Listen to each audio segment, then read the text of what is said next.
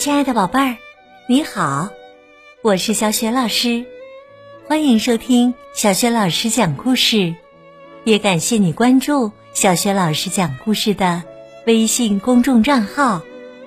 下面，小雪老师继续为你讲《开心果来来》下集。上集啊，我们讲到了菲利斯被两个男人当成了小偷，并且呢，从他的包里搜出了很多的香水儿。那么，莱莱妈妈也就是贝利斯真的偷香水了吗？接下来呀，小学老师继续为你讲。开心果来来，下集。一瓶瓶香水和古龙水被倒在地上，于是，其中一个男人大喊道：“这是你偷的东西，你被捕了！”普里姆太太惊叫着：“啊，菲利斯！”菲利斯完全不明白怎么回事，他觉得。这个人太粗鲁了，要教训教训才行。于是啊，他拎起提包就拍了过去。那两个人也扑向费利斯，莱莱马上去帮妈妈。很快，他们几个就扭作了一团。不一会儿，警察来了，普里姆太太和莱莱只能眼睁睁的看着费利斯被推搡着带走。在警察局里，菲利斯先留指纹，再拍照，最后他被关了起来。那是一个漫长而痛苦的夜晚。那所房子里没有人能睡着，全家都醒着，都挂念着菲利斯，为他焦虑，尤其是莱莱。第二天早上，费利斯站在法官面前。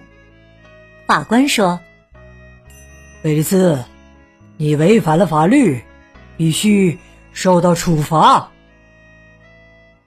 普里姆太太说：“求求你，法官，菲利斯刚来不久，他还不太了解我们的法律，他不知道什么是偷窃。”法官说：“嗯。”那么，好，为了让他学会分辨是非，我判处菲利斯做不少于六个月的义工。他可以自己选择做什么，但必须能够服务到别人。贝利斯选择在医院帮忙，尽管莱莱很喜欢妈妈，穿上。干净挺阔的新制服的样子，可每天早上看着妈妈和普利姆夫妇一起去上班，他还是有点难过。很快呀，菲利斯就喜欢上了这个工作，他决定继续出色的做下去。当然，他也有点难过，毕竟一整天。都见不到儿子呢，但一个妈妈能怎么办呢？一天，莱莱陪费利斯去上班，看到妈妈照顾病人那么专业，他更加为妈妈骄傲了。那一天呐，莱莱一直都在医院里给妈妈帮忙，最后。莱莱习惯了妈妈不在家里，每天他都期待着和约书亚还有朋友们一起玩儿。别忘了，还有一件值得期待的事呢，一件让人兴奋的奇妙的事——宝宝的降生。虽然在莱莱看来，小宝宝正在快乐的成长着，离出生。还早呢。一天晚上啊，莱莱猛地惊醒了，他听到楼梯上有脚步声。突然间，他十分肯定，这种脚步声是属于坏人的，家里有小偷。来来清楚的知道应该做什么，他勇敢的做出了最恐怖的表情，准备和小偷干上一架。他都没想到自己竟然这么英勇，他嘴里喷着气，低吼着，猛地冲了出去。然后啊，他差点扑倒普利姆先生、普利姆太太和菲利斯。普利姆太太说：“来来，我们正要告诉你，是时候了，宝宝要出生了。”普利姆先生说：“我们有自己的菲利斯护士陪着一起去医院，多好啊！”这时啊，睡眼惺忪的约书亚也起来了。普林姆太太说。再见，亲爱的，宝宝出生后见。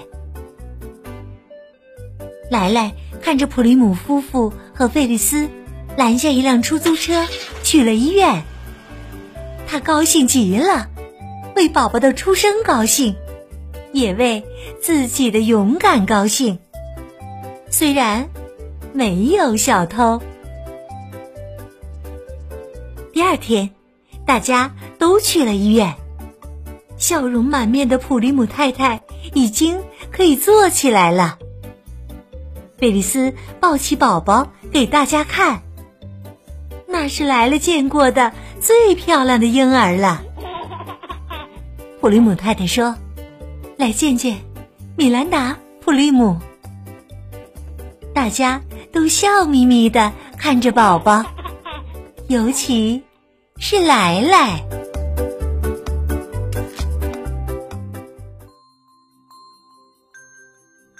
亲爱的宝贝儿，刚刚你听到的是小雪老师为你讲的绘本故事《开心果来来》下集。今天呢，小雪老师给宝贝们提的问题是：贝利斯选择了什么职业做义工呢？如果你知道问题的答案，别忘了通过微信告诉小雪老师。小雪老师的微信公众号是“小雪老师”。讲故事，欢迎亲爱的宝爸宝妈来关注。微信平台上不仅有小学老师之前讲过的近两千个绘本故事，还有成语故事、三字经故事等很多故事专辑。另外呢，也有小学语文课文朗读、小学老师的原创文章。我的个人微信号也在微信平台页面当中。